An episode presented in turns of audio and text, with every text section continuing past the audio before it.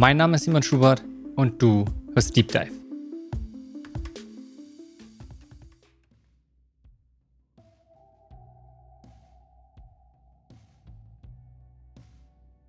Wie du schon gesagt hast, wir haben so ein bisschen den Vorteil, dass wir schon zusammen gearbeitet haben.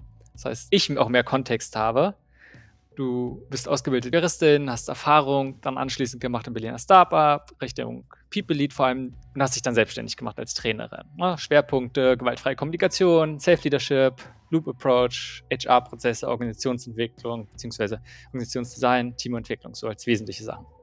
So, groben Abraum.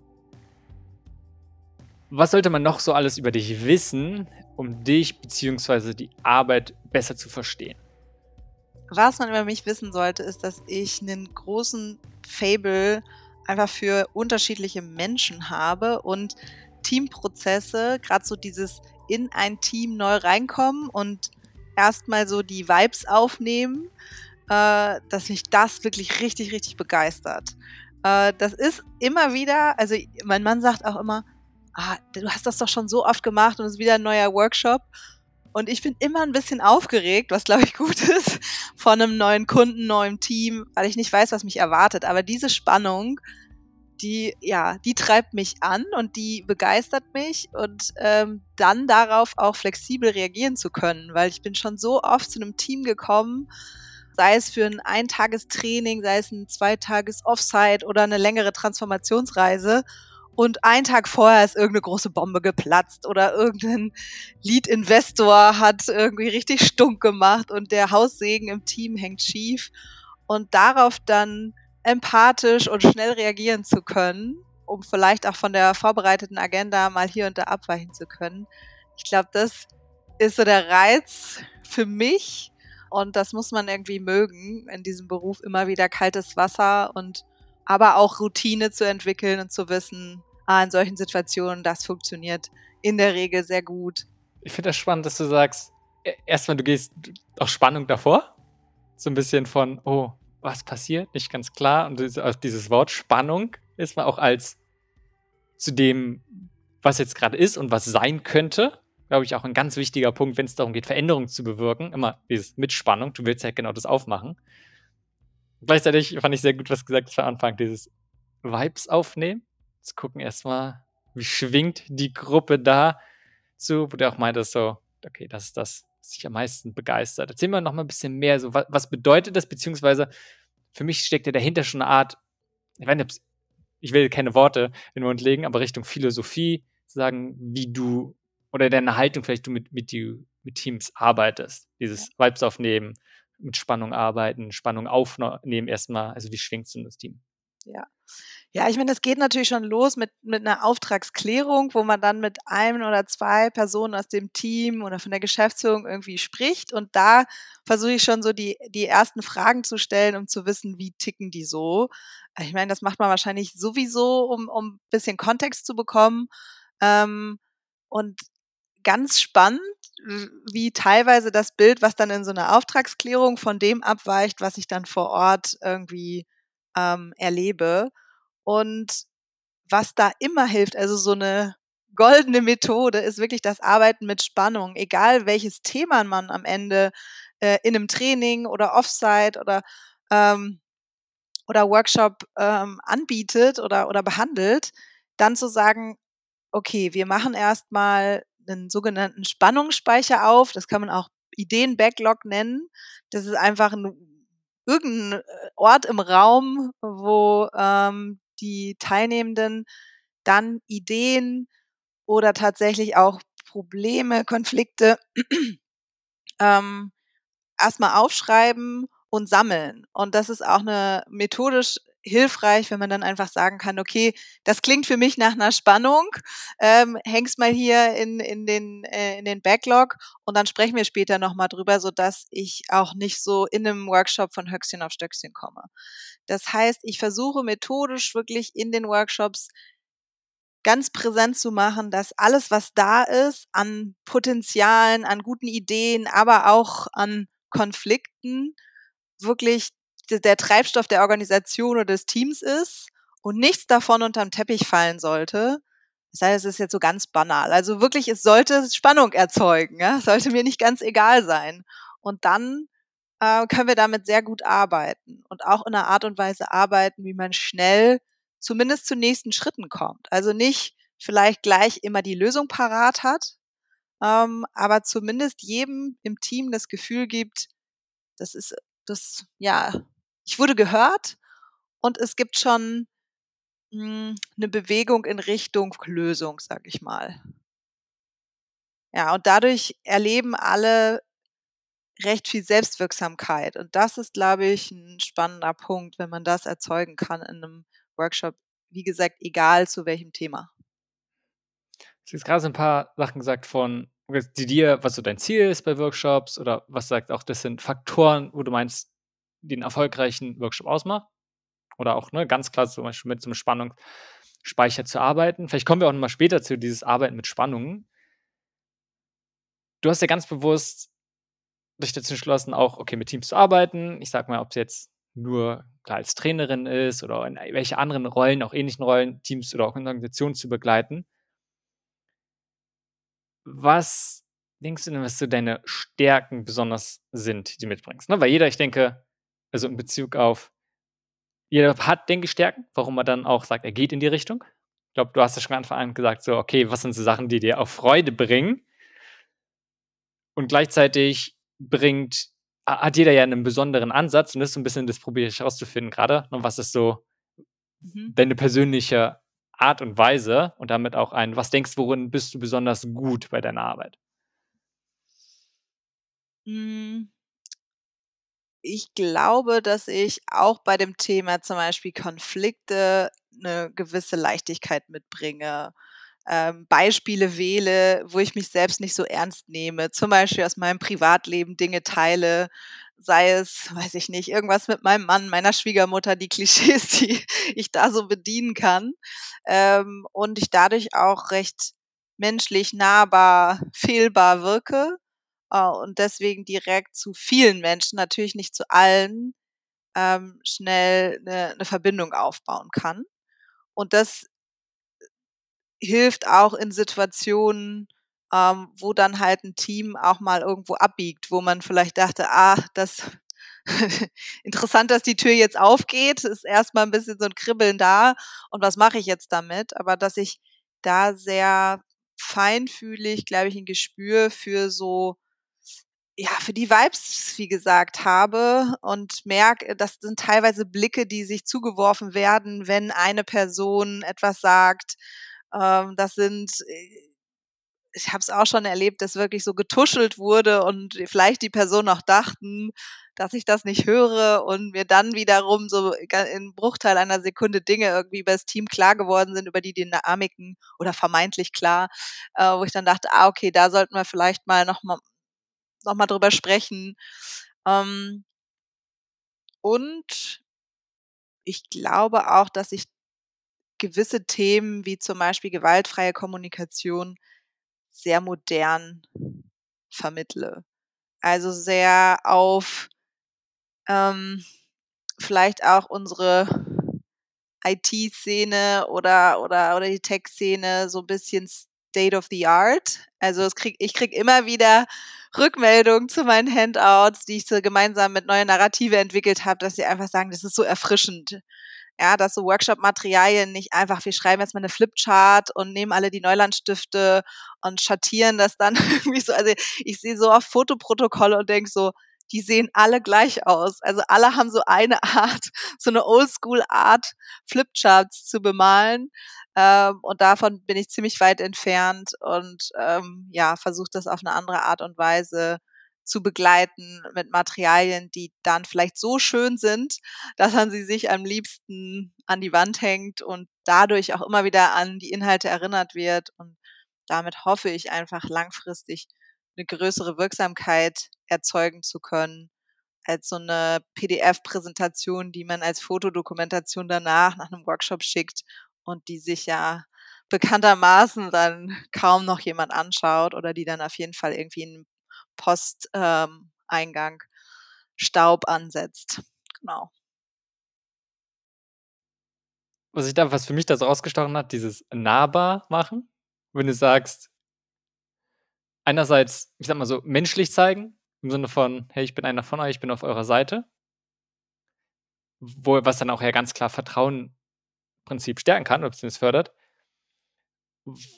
Wo man es ja auch, was auch immer wieder, was ich so raushöre, ist diese, diese Rolle vom nicht ich bestimme, wo es lang geht, sondern ein, ey, ich bin auf eurer Seite. Gleichzeitig lasst uns gemeinsam rausfinden, was es gerade braucht. Nur ja, oder, oder nutzt mich als Tool. Also so, ich bin nicht da, um jetzt hier Wissen zu droppen. Klar, wenn es ein Training ist, ist das was anderes. Ja, dann haben die auch eine Erwartung, dass sie was lernen.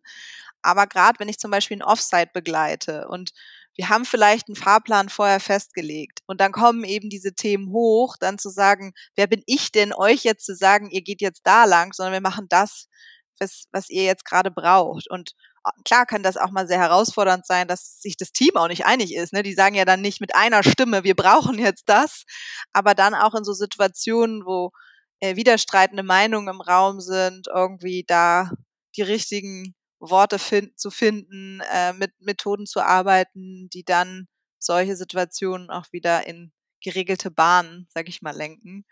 Ähm,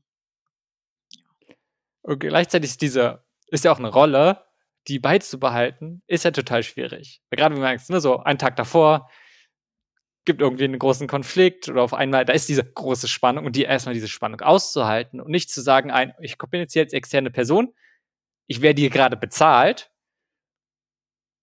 und jetzt dann auszuhalten und diesem, vielleicht auch die, diesem Drang, der irgendwie ja auch da ist, zu sagen, okay, ich muss jetzt auch das Problem lösen. Klar bin ich jetzt auch mit dafür verantwortlich, dass das Problem gelöst wird, aber nicht ich muss das Problem lösen. Und da zu gucken, auch ein, die, diese Spannung auszuhalten, vielleicht auch wenn gerade eine Gruppe so ein bisschen stuck ist. Ja. Ist das etwas, was so, was du schon immer gut konntest auch? Oder gibt es irgendwas, was dir geholfen hat? Weil für mich ist genau das gleiche für einen für eine Rolle vom Coach zum Beispiel ist ja genau diese Haltung auch enorm wichtig. Nicht ein, selbst wenn man es weiß, wenn man vielleicht schon viele andere dabei begleitet hat, unterstützt hat, innezuhalten, nicht zu sagen, okay, ich komme sofort mit einem Lösungsvorschlag, sondern die Person dabei zu unterstützen, selbst was zu finden. Das war ein äh, längerer Weg und das war auch begleitet durch Feedback von KollegInnen. Ich habe häufiger mal auch das Glück, im Tandem arbeiten zu dürfen und da auch mit sehr erfahrenen ähm, äh, Coaches, Teamcoaches, äh, OrganisationsentwicklerInnen. Und ähm, da vereinbaren wir eigentlich immer vorher, dass wir uns Feedback geben. Und ich kündige das auch immer schon an, so ich will alles hören, was dir auffällt. Und ein sehr geschätzter Kollege von mir ähm, hat mir auch vor einiger Zeit mal äh, genau das gespiegelt, dass er gesagt hat, du könntest noch mehr Stille aushalten. Also du da, da tut sich irgendwas auf und dann äh, lass die Gruppe doch mal kommen. Also du bist dann schnell eher im Push ähm, und so zieh doch mal, also spiel die Frage mal zurück. So, was würdet ihr denn jetzt mal? Also jemand stellt eine Frage und dann, was denkt denn die Gruppe dazu? Ähm, und das war ein Prozess, weil ich häufig diese Rolle, wann bin ich eher in so einer Team-Coach-Rolle und wann bin ich da als Wissensvermittlerin, als Trainerin, das musste ich erstmal lernen und auseinander bekommen, wann was angemessen ist. Und es ist mit Sicherheit auch noch ein lebenslanger Prozess. Ähm, ich glaube nicht, dass ich da jetzt schon perfekt bin, aber das finde ich hilft total, wenn jemand das beobachtet und man sich dann einfach selber beobachten kann in diesen Situationen und vielleicht auch kleine Tipps, äh, Tricks im Kopf hat, sowas wie, okay, 21, 22, also man hat, man denkt ja immer, diese Pausen, die sind so unerträglich lang und jetzt gucken einen alle an und erwarten, dass man was Schlaues sagt. Und dann aber auch immer wieder die Erfahrung zu machen, das Wissen steckt in den Teams. Und die wissen es auch noch natürlich viel, viel besser, weil sie ja schon teilweise jahrelang die Organisation kennen, die ähm, ja, Probleme und Potenziale des Teams besser einschätzen können. Und äh, ja, das ist eine immer wieder sehr erfüllendes Erlebnis, wenn man, wenn man so das Gefühl, ah, die haben sich gerade die Antwort irgendwie so selber gegeben. Und das vielleicht dann sogar selber auch noch reflektieren. Das ist dann so, ha, geht einem das Herz auf. Aber ja, zu deiner Frage.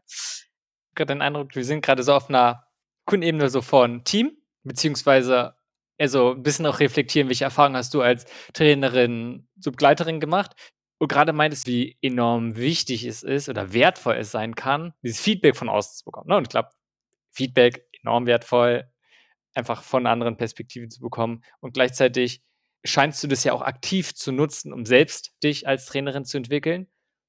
Gibt es da so, also gerade hast du ja gesagt, diesen einen Punkt von, ich nenne es mal so ein bisschen neutrale Rolle einzunehmen und nicht selbst, also eher so als Wegbegleiterin zu sein und nicht zu sagen, ey, ich muss mhm. das Expertenwissen haben und die Lösungsvorgänge nehmen. Gibt es noch andere solche Sachen, wo du gesagt hast, oh, das war so ein sehr großer Schritt, den du lernen durftest? gerade als Quereinsteigerin und nicht mit einem Psychologiestudium hatte ich natürlich am Anfang Bedenken, habe ich genug Fachwissen, ähm, bin ich gut in dem, was ich mache. Ich habe jetzt auch nicht irgendwie eine Jahresausbildung als Trainerin gemacht, sondern ich habe eine Jahresausbildung zur Trainerin für gewaltfreie Kommunikation gemacht und da war das Modul Methodik und Didaktik, ich glaube, zwei oder drei Tage. Und da haben wir natürlich auch viel besprochen, wie kann man die Inhalte der gewaltfreien Kommunikation methodisch und didaktisch rüberbringen. Da war viel auch auf so einer Metaebene, wie macht man gutes Training. Ja, das war so ein Prozess, dass man, dass ich dann aber irgendwann gemerkt habe, ah, die Trainings sind auch nach ähnlichen Mustern aufgebaut. Und um bei einem Team wirklich wirksam zu sein, muss ich nicht zu jedem einzelnen Thema eine Fortbildung machen. ähm, und äh, da braucht man, glaube ich, auch ein gewisses Selbstbewusstsein und das war auch ein Prozess, dahin zu kommen, zum erstmal Feedback von den Teams zu bekommen, dass sie die Art und Weise, äh, wie ich einen Workshop mache, grundsätzlich gut finden und dann dieser zu lernen, dass es äh, ja, dass es nicht, wie gesagt, zu jedem Thema, ey, man kann da ja überall abbiegen. Ja, man könnte jetzt sagen, ich mache noch einen Scrum Master oder ich, Agile Coach, äh, Design Thinking, äh, positive Psychologie. Also ich habe da eine lange Liste an Fortbildungen, wo ich denke, oh geil. Ähm, ich habe auch keine Fortbildung eigentlich als Organisationsentwicklerin. Auch da könnte man ja nochmal systemische Ausbildung noch und nöcher ähm, äh, machen und bin jetzt aber ganz happy mit den beiden Ausbildungen, die ich gemacht habe und habe so das Gefühl, okay, ähm, das, da habe ich jetzt so ein, so ein gutes Rüstzeug, um die Themen, die ich dann spannend finde, für mich selbst mir zu erarbeiten mit Büchern ähm, und dann einfach in kleinen Häppchen, also dann mache ich nur mal eine Einführung zu einem Thema, dann gebe vielleicht später mal Deep Dives, so dass man sich durchs Tun noch mehr Expertise aneignet und weniger in der, in der grauen Theorie stecken bleibt. Ja. Ja. Auch so, ich glaube, es gibt einfach so viele Möglichkeiten zu lernen und Trainings ist gut. Und gleichzeitig ist ja dann viel so, überhaupt erstmal mit anderen Kontakt zu haben. Wenn man es ein paar Mal schon gemacht hat, hat man so dieses allgemeine Methodenwissen von, wie macht man gute Trainings und dann dieses Fachwissen auch spezifisch zu einzelnen Bereichen wie Organisationsentwicklung lernt man dann viel durch die Praxis, durch deine, in dem Fall auch berufliche Erfahrung, die du davor schon hattest, oder dann einfach immer wieder auch einen Austausch mit anderen. So zum Beispiel auch für mich Richtung Gesundheitscoaching. Gibt es so tausend Sachen, die man gehen könnte. Gleichzeitig so eine gewisse, eine gute, ich glaube, ein gutes Fundament bei so ein paar Sachen wenigen zu haben. Und dann sagen, okay, ich kann das anders auch darauf setzen, spezifischer werden, muss nicht für alle Sachen, so wie du sagst, nochmal weiteres Training machen. wenn wir jetzt mal, wenn ich mir vorstelle, jemand hört es ja jetzt und sagt, oh, er findet es vielleicht spannend, auch in die Richtung gehen, die Person. Und wenn wir sagen, mal, ich möchte mich auch als Trainer selbstständig machen, was würdest du sagen, was viele als wichtig halten, in diesen Schritt zu gehen, was du da denkst, was sie eigentlich total überspringen könnten und weglassen könnten? Ich glaube, das betrifft insbesondere Frauen, die ich, äh, die, die mich ansprechen und sagen, ah, ich finde es total spannend, was du machst und äh, wie werde ich äh, oder wie, wie, wie kann ich genau deinen Weg irgendwie gehen? Und dann frage ich immer so, was hast du dir denn schon überlegt? Und das knüpft an dem an, was ich eben gesagt habe. Ja, dann brauche ich noch die Ausbildung, dann wollte ich da noch das drauf satteln und dann sprichst du auch über die Zeit immer wieder und die, die fahren so diesen äh, ich brauche noch ganz viele Zertifikate oder es muss auch alles zertifiziert sein, damit ich überhaupt bei irgendwelchen großen Firmen lande. Und das war einfach, mich hat wirklich in den letzten ähm, fünf Jahren meiner Selbstständigkeit niemals irgendjemand nach einem Zertifikat gefragt. Selbst äh, bei den Großkunden ähm, nicht. Und ja, ich glaube, das ist das das ist sowas, was vielleicht, wenn jemand an diesem Punkt ist, ähm, überschätzt. Also, wie viel einem auch eine Ausbildung hilft. Weil, ja, man sitzt dann auch auch ich meine, Coaching-Ausbildung also, am Ende der Coaching-Ausbildung habe ich ganz viel gelernt, hatte aber kaum das Gefühl, dass ich dieser Ausbildung also, dass ich dieser Aufgabe Coaching jetzt irgendwie gewachsen bin. Also, also, das war echt faszinierend, was man wie man wie unsicher man sich noch nach einem Jahr gefühlt hat. Ich weiß nicht, ob du das bestätigen kannst. Ähm, und äh, einfach machen, so kaltes Wasser und ähm, loslegen. Ja, total wichtig. Wie eigentlich für alle Sachen, so schnell wie möglich ins Handeln kommen, nicht ewig drüber nachdenken oder auch, es sind das zwei verschiedene Sachen. Erstmal so ein Üben, Üben, Üben, machen, Erfahrung sammeln und wenn es im Kleinen ist, irgendwie in der eigenen Organisation oder in irgendwelchen Kontexten einfach. Und das andere ist ja so ein bisschen, habe ich die Kredibilität? Darf ich es? So ein bisschen fast auch Erlaubnis und dann zu sagen ein, okay, ich brauche irgendeinen Schein, ich kann es jetzt, ich darf es jetzt und grundsätzlich kann das ja auch nicht schlecht sein, zu sagen. Und für manche Sachen ist es ja auch sinnvoll. Ne? Das haben wir auch gerade gesagt, so eine gewisse, eine gewisse Grundlage sich zu legen, aber auch nicht ja. zu glauben ein, wenn ich diesen einen Kurs gemacht habe, dann ist, da, da kann ich alles, sondern hab, da, da bin ich völlig überzeugt und, sondern nee, es ist ein, ein guter Schritt, sowohl nicht darauf zu warten, um diesen Schritt zu machen, sondern trotzdem zu handeln kommen und dann aber auch nicht zu versuchen, ein, okay, nach dem einen Jahr habe ich jetzt, nach der ersten Ausbildung, fühle ich mich immer noch nicht so, also muss ich jetzt doch nochmal mal weitermachen. Und darauf zu warten, dass man irgendwann dieses Gefühl hat, jetzt weiß man alles. Und jetzt kann ich erst anderen helfen. Lass uns mal einen kleinen Wechsel machen. Machen wir einen Schritt in eine ganz andere Richtung. Und wenn du mal über so deine Arbeit nachdenkst im weiteren Sinne. Mhm. Was sind so ein bis drei Fragen, zu denen du immer wieder zurückkommst? Also was sind einfach so Themenbereiche, die dich viel beschäftigen? Hm. Was mich viel beschäftigt, wenn man jetzt mal so einen Lebenszyklus äh, einer Organisation anschaut zum einen das Thema gemeinsame Ausrichtung. Also wie können wir alle, gerade wenn wir wachsen, an einem Strang ziehen? Wie kann die Kommunikation gut fließen, dass das, was einzelne Teams oder vielleicht auch die äh, das Management entscheidet, ja, wie können da alle gut abgeholt werden? Wie kann da eine gemeinsame Vision entstehen? Und wenn die dann da ist, daraus konkrete nächste Schritte abgeleitet werden, sodass dann jeder ein Gefühl von Freiheit, Autonomie hat und trotzdem weiß, in welche Richtung es geht. Das sind immer wieder Fragen, die kommen oder auch Dinge, die nicht so offensichtlich sind, die dann in so Auftragsklärungsgesprächen rauskommen, wenn ich da so reinpiekse, dann erst so sagen, ja klar haben wir eine Mission und ja, nee, das ist schon klar und so, okay, und wenn ich jetzt jemanden fragen würde, der vielleicht vor drei Wochen angefangen, was würde der dann sagen? Und äh, so, also, und dann so, ja, hm, ob denen das so klar ist, weiß ich jetzt nicht. Und ähm, dann, was damit eng verzahnt ist, wenn dann alle so ein gemeinsames Bild von, wie könnte die Zukunft aussehen und warum machen wir das hier eigentlich alles, sagen, okay, was ist meine, meine Rolle in dem System?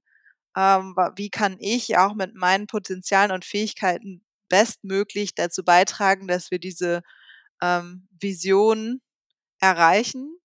Und wenn wir da über, über Rollen sprechen, einfach, dass auch da in den Organisationen ein teilweise sehr diffuses Bild davon herrscht, äh, wie viel Klarheit nötig ist für jeden Einzelnen und jede Einzelne, ähm, was die, was den eigenen Machtbereich angeht. Ähm, dann, wenn ich dann da so frage, so ja, Arbeit, äh, wie, ne, Rollen, was, wie, wie schaut ihr auf das Thema? So, ja, klar haben wir Stellenbeschreibungen. Also wenn wir dann natürlich jemanden neu einstellen, so, dann wissen die schon ziemlich genau, ah, okay, und wie verändert sich das über Zeit? Ja, hm, ja, eigentlich nicht. So, dann machst du halt so Karriere in dem Unternehmen und die ganzen Dinge, die du dann neben der Stellenbeschreibung danach noch aufgrund deiner Fähigkeiten irgendwie on top machst, die sind dann irgendwie implizit und da ist dann manchmal auch nicht so klar, macht das der A oder der, der B. Ähm, und da dran anknüpfen kommt es natürlich auch immer wieder zu Konflikten in Teams. Also Vision, das Arbeiten mit klaren Rollen und Verantwortlichkeiten und dann auf so einer Ebene, ähm, auf einer ganz, ganz individuellen Ebene kommt auch immer wieder, okay, wie kann ich mit dem Workload gut umgehen? Was, wie kann ich mich selbst organisieren? Und da für mich auch eine große Erkenntnis der letzten Jahre, ähm, jeder Hack ist anders. Also da gibt's halt nicht das eine Tool ähm, oder die eine Methode, die ähm, jetzt allen hilft. Und das macht es auch schwer im Trainingsbereich, da wirklich was anzubieten, ähm, was dann für ein Team, was sich entscheidet, wir wollen mal ein Training zum Thema Selbstorganisation machen, die ganzen Bedürfnisse, die bei dem Thema im Raum sind, auch wirklich abdeckt. Auch eher jetzt dadurch ein bisschen frustrierendes Thema, ähm, habe ich das Gefühl.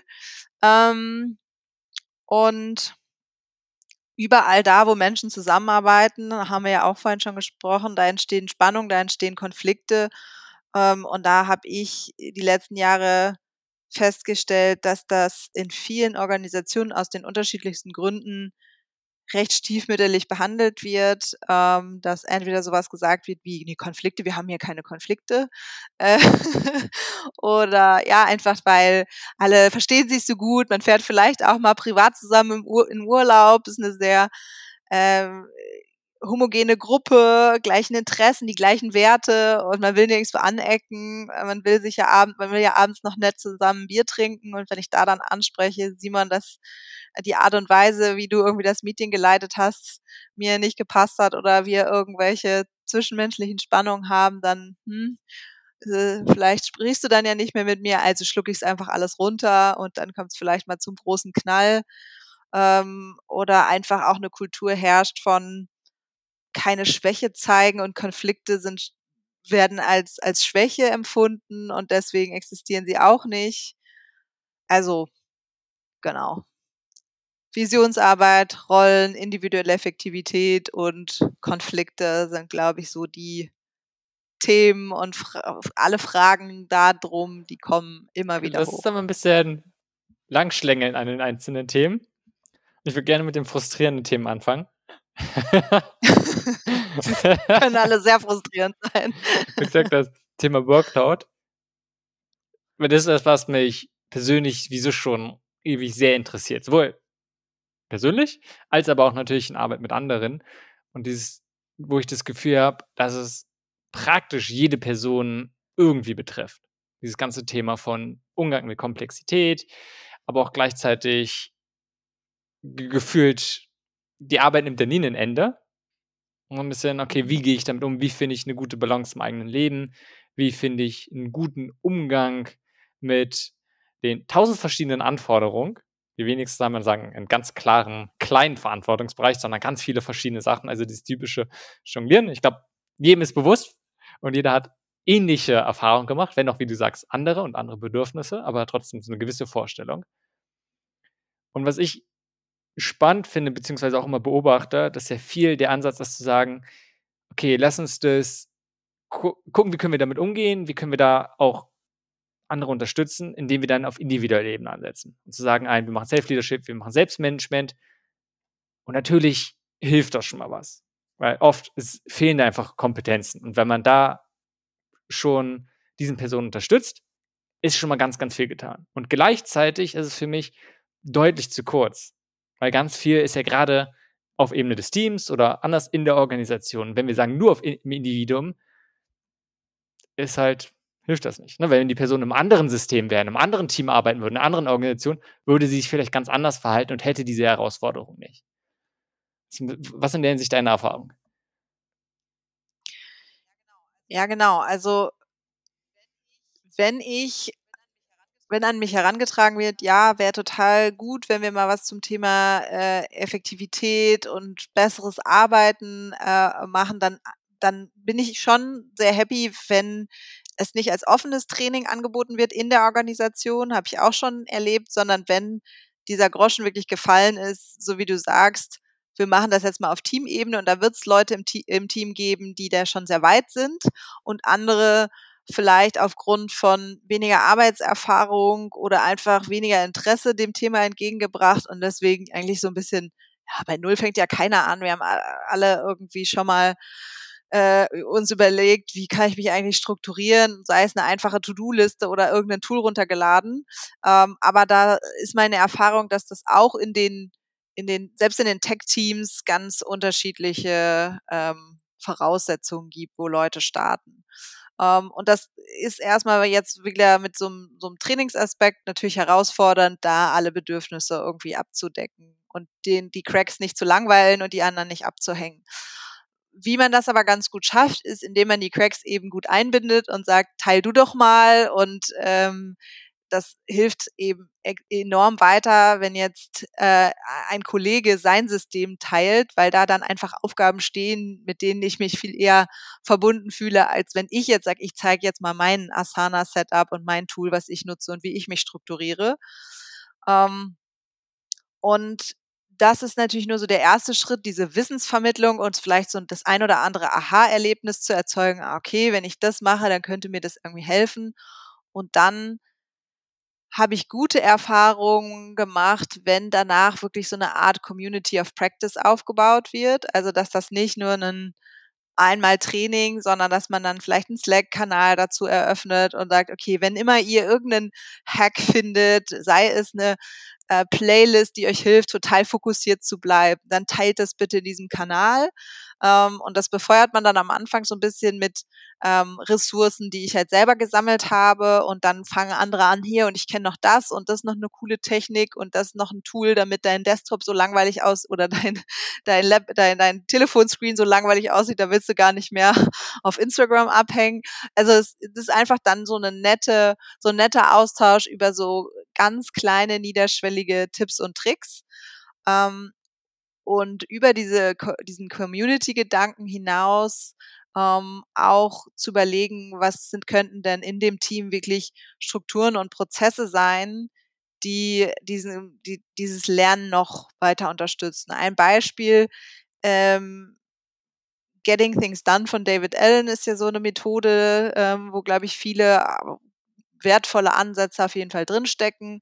Und die Idee ist, dass man einmal die Woche den sogenannten Weekly Review macht, wo man einfach guckt, okay, wie ist eigentlich die letzte Woche gelaufen, was sind da noch für Aufgaben übrig, äh, was steht diese Woche an und sich mal so ein bisschen sortiert und aufräumt und seine Inbox, ähm, ja, nicht die E-Mail-Inbox, aber die To-Do Inbox irgendwie so aufräumt, dass die Aufgaben alle ihren Platz haben. Ähm, und das ist für mich schon sehr, sehr wesentlich, dass man da wirklich über mehrere Wochen in so eine Routine reinkommt, dass man da auch dran bleibt. Und das ist so wie sich vornehmen, Neujahr, jetzt gehe ich mal jede Woche joggen oder sogar zweimal die Woche. Das ist man erst hoch motiviert und da ist meine Erfahrung, dass dann doch das Leben dazwischen kommt und man immer so denkt, ja, ah, mein Weekly Review, das muss ich hier, ah, dann mache ich jetzt doch erst noch den Termin am Montagmorgen, obwohl ich ja eigentlich da so. Was da ein kleiner Tipp ist, der wirklich ganz gut funktioniert, ist, wenn man den Teams dann sagt, okay, ihr könnt ja mal gucken, ähm, wer wann den Weekly Review irgendwie sich vorgenommen hat. Und vielleicht gibt es ja drei, vier Leute, die sagen, montags morgens, neun bis zehn. Ähm, und dann äh, macht ja nicht nur jeder für sich, sondern checkt gemeinsam ein und dann macht zwar jeder für sich, aber man ist vielleicht im gleichen Raum oder man ist online und dann checkt man auch wieder zusammen aus, sodass einfach eine höhere Verbindlichkeit da ist. Und das, äh, ja, da wirklich die anderen dann so mitzuziehen ähm, und wirklich in der Routine reinzukommen, ist, glaube ich, ein ja, vielleicht nicht das bahnbrechendste Erfolgsgeheimnis, aber doch was, was äh, mehr Spaß macht, als wenn man sich da so alleine immer wieder motivieren muss. Wenn man weiß, da Simon wartet da in dem Call auf mich und der hat dann gleich immer schon montags morgens gute Laune und dann fühlt man sich auch ein bisschen verbunden, wenn man vielleicht als Team remote arbeitet. Ähm, ja, habe ich selbst auch äh, ein paar Monate mit ähm, einem Kollegen gemacht und äh, dadurch bin ich da in die Routine ganz gut reingekommen. Dieses Accountability aufbauen ist, glaube ich, so eins der stärksten Sachen, die man, wenn es um Verhaltensänderung gibt.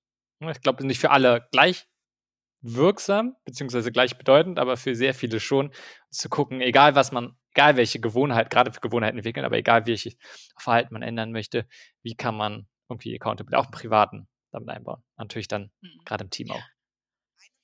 Eine Sache, die ich jetzt noch so ein bisschen in den letzten Monaten neu für mich entdeckt habe, was das Thema Produktivität angeht, ähm, ist noch mehr seine eigenen Verhaltensweisen zu verstehen und nicht so sehr da anzusetzen, ah, okay, da gibt's dieses Tool und das wird irgendwie meine Probleme lösen, sondern erstmal zu gucken, wie ticke ich und welche Aufgaben schnapp ich mir als erstes und welche vielleicht als letztes und daraus dann auch so ein bisschen Ideen abzuleiten, wie das vermeintlich perfekte Setup für einen aussehen könnte. Und da habe ich gute Erfahrungen mit Teams, ähm, den sogenannten Antreiber-Test zu machen, ähm, um so ein bisschen zu gucken, okay, bin ich eher, ähm, arbeite ich vielleicht eher am, also äh, länger, weil ich perfektionistisch veranlagt bin und die Dinge nicht abschließen kann und 80-20 für mich irgendwie nicht so richtig funktioniert, obwohl ich eigentlich weiß, dass das richtig ist. Oder kann ich, weil ich einen sei stark Antreiber habe, gar nicht gut Hilfe annehmen? Oder bin ich vielleicht ein Typ People Pleaser, ähm, der dann, wenn jemand sagt, hey, kannst du das noch übernehmen, dann sofort sagt, ja klar, gar kein Problem, helf dir gerne und die ganzen eigenen Aufgaben hinten rüberfallen. Und ähm, das hat mir auch nochmal mehr Freude gebracht, dieses Thema so Persönlichkeitsentwicklung und sich selbst besser kennenlernen mit diesen Produktivitätsthemen zu verheiraten. Ähm, ja, mir war vorher schon klar, dass es diese nicht so eine Lösung gibt, die dann für alle passt, aber es hat für mich selbst halt auch nochmal so viel Spaß gemacht. Also ich habe selber den Antreiber sei schnell und äh, deswegen mache ich einfach gerne irgendwelche Aufgaben, die auch schnell gehen. Also was vielleicht jemand anders total lange prokrastiniert, also wenn du mir sagst, du musst noch ein Zugticket buchen, I love it, weil das ist sofort erledigt, ist sofort ein Ergebnis, andere sagen, das mache ich einen Tag vorher und dann ärgere ich mich, dass der Zug jetzt so teuer ist. Ähm, aber jemand mit einem sei schnell Antreiber, der sagt halt, okay, die Sachen, die nur fünf Minuten dauern, äh, die mache ich aller David Allen auch sofort. Ähm, und für mich ist eher so das, was so ein dickes Brett ist, das schiebe ich ewig vor mir her, weil ich halt schon weiß, das wird halt in fünf Minuten nicht erledigt sein. Und wiederum jemand, der ähm, so einen Try-Harder-Antreiber hat, ähm, der liebt halt so Aufgaben, die möglichst herausfordern, möglichst schwierig sind.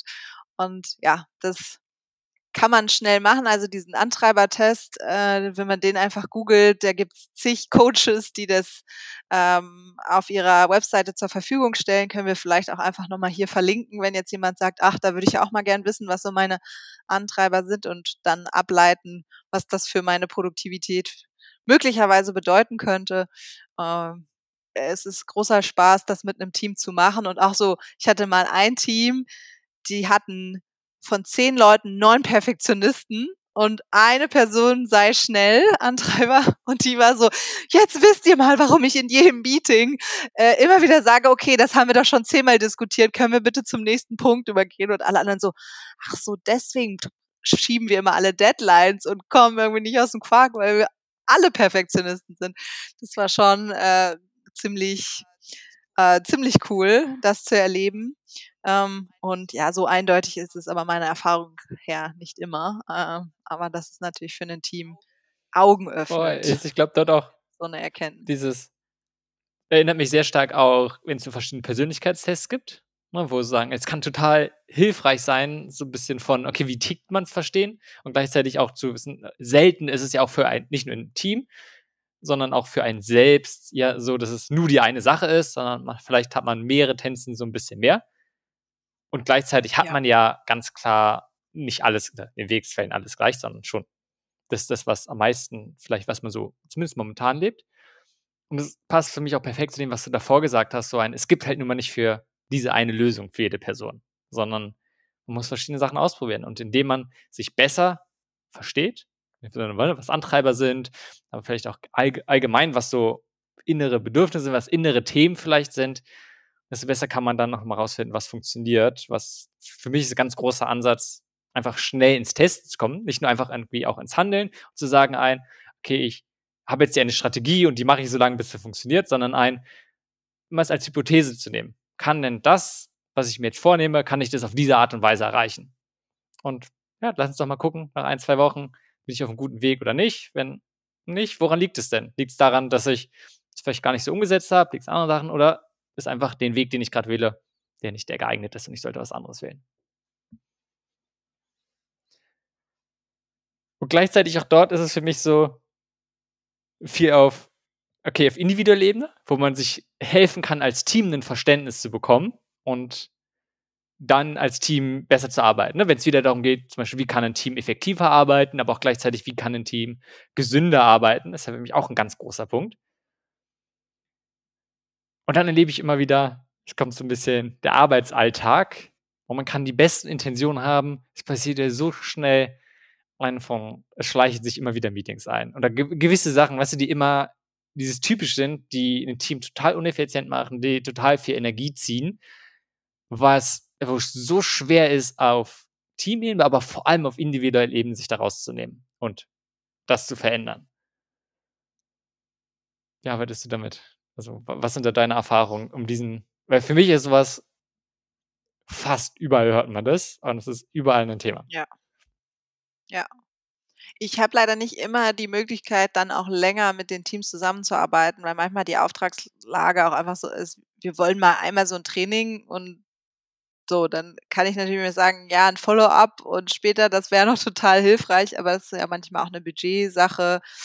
Ähm, und wenn ich dann aber die Chance habe, mit Teams auch längerfristig zu arbeiten, dann versuche ich eben auch Impulse zu setzen hinsichtlich, okay, wie können wir jetzt das, was wir heute irgendwie gelernt haben, in eure Strukturen und Prozesse übernehmen. Als Beispiel im Meeting, ähm, dass dann alle nächsten Schritte äh, festgehalten werden, klarer Owner assigned wird und das dann in unserem Tool Asana, wenn es denn in einem Team so ist, dass alle das gleiche Tool nutzen oder zumindest irgendwie eine Art Workflow gibt, dass dann jeder seine nächsten Schritte aus einem Meeting in seinem System hat ähm, oder man dann auch noch mal irgendwie beim nächsten Meeting auf die offenen Tasks guckt, so dass da wieder sind wir wieder beim Thema Accountability, dass es auch irgendwie unangenehm ist, wenn diese Task da immer wieder aufploppt und man hat es nicht gemacht.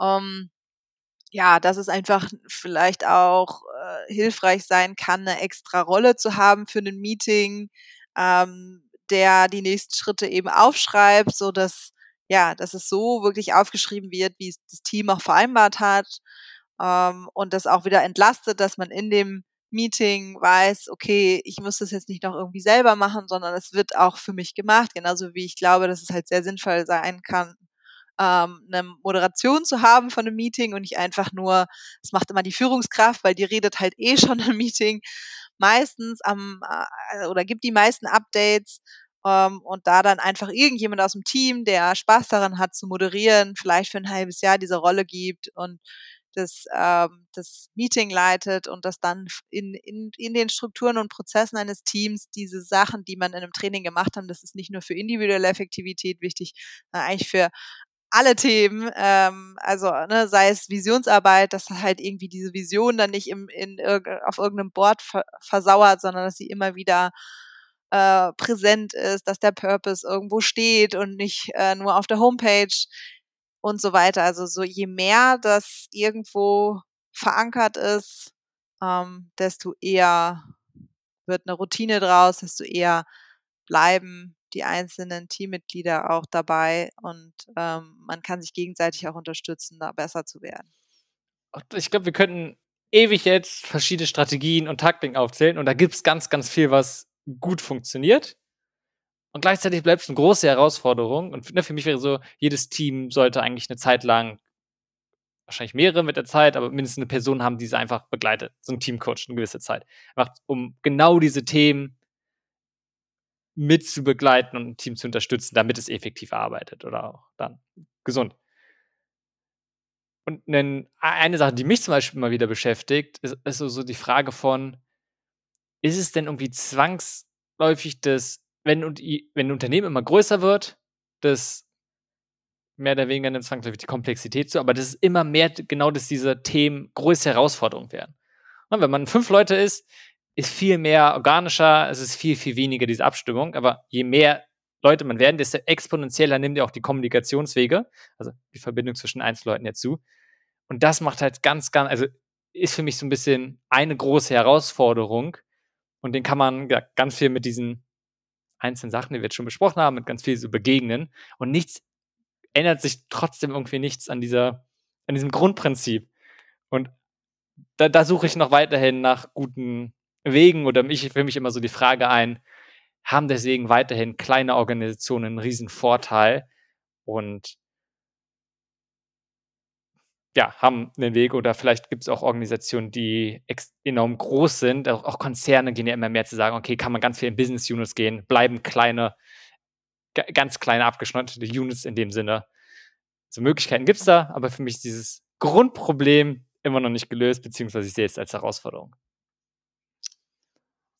Absolut. Und Simon, du hast gesagt, wir starten mit den Frustrierenden. Ja, lass uns über was weniger Frustrierendes sprechen. Okay, mich gut. Und auch so, ne? Von vielleicht ein anderes, was für mich auch gleich zu Liebling kommt. Vielleicht geht es auch gar nicht darum, immer diesen Anspruch zu haben, alle Probleme zu lösen. Und es ist auch einfach, wer bedeutungsvolle Arbeit machen möchte, ist es auch einfach so, es, es wird nie ganz einfach sein, sondern es ist eine Herausforderung, auch Sachen zu kreieren und in die Welt zu bringen und mit anderen zu arbeiten. Und das irgendwie auch als zu akzeptieren, dass nicht immer alles reibungslos läuft. Du, du hast zwischendurch Community of Practice angesprochen und das ist was, was ich auch mega interessant finde. Dieses, wie kann man die gut etablieren? Was sind da Sachen, die so deiner Erfahrung nach mega, also ja, wichtig sind, beziehungsweise fördern, dass es auch dann nicht nur was ist, was auch wieder wie so ein Purpose auf Papier irgendwo lebt, sondern etwas, was wirklich gelebt wird dann. Ja. Also, woran ich immer wieder denke und wenn ich jetzt nicht ein sei schnell Mensch wäre, ähm, wahrscheinlich schon längst umgesetzt hätte, ist für das Thema ähm, Feedback, Konfliktmanagement und, und GFK, ähm, wenn ich da, also sage ich ja auch immer, ne, habt so eine Übungsgruppe, ähm, um ähm, immer wieder auf eure eigenen Konflikte draufzuschauen, vielleicht mit einer Peer Group dann das zu besprechen, wie würdet ihr das machen, euch da gegenseitig empathisch zuhören und, und abholen und so weiter. Und da ist meine Erfahrung, wenn man einfach so sagt, hey, mach das mal, dass das halt sehr hohe Hürden sind. Da braucht man dann schon ein, zwei Personen, die so engagiert sind, die dann wirklich sagen, wir lassen das jetzt nicht im Sande verlaufen, auch wenn vielleicht mal von den zehn Leuten, die sich angemeldet haben, irgendwie fünf nicht da sind, sondern wir machen weiter.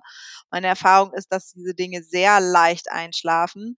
Und was da total hilft, meines Erachtens, ist wirklich so eine Art Leitfaden für mehrere Monate, wo diese Peer-to-Peer-Sessions schon vorgedacht sind, à la Working Out Loud zum Beispiel. Also das ist ja so ein ähm, Peer-to-Peer-Coaching-Prozess, um äh, eigene Ziele anzugehen und, und umzusetzen. Ich habe das selbst mal, ich weiß gar nicht, wie lange so ein, so ein Working Out Loud, ich glaube zwölf Wochen, äh, wo man sich dann mit fünf, sechs, sieben Leuten trifft. Jeder arbeitet an seinen Zielen und durchläuft eben diesen, äh, diesen Working Out Loud Prozess. Und da sind immer wieder Reflexionsfragen und Aufgaben schon vorgegeben.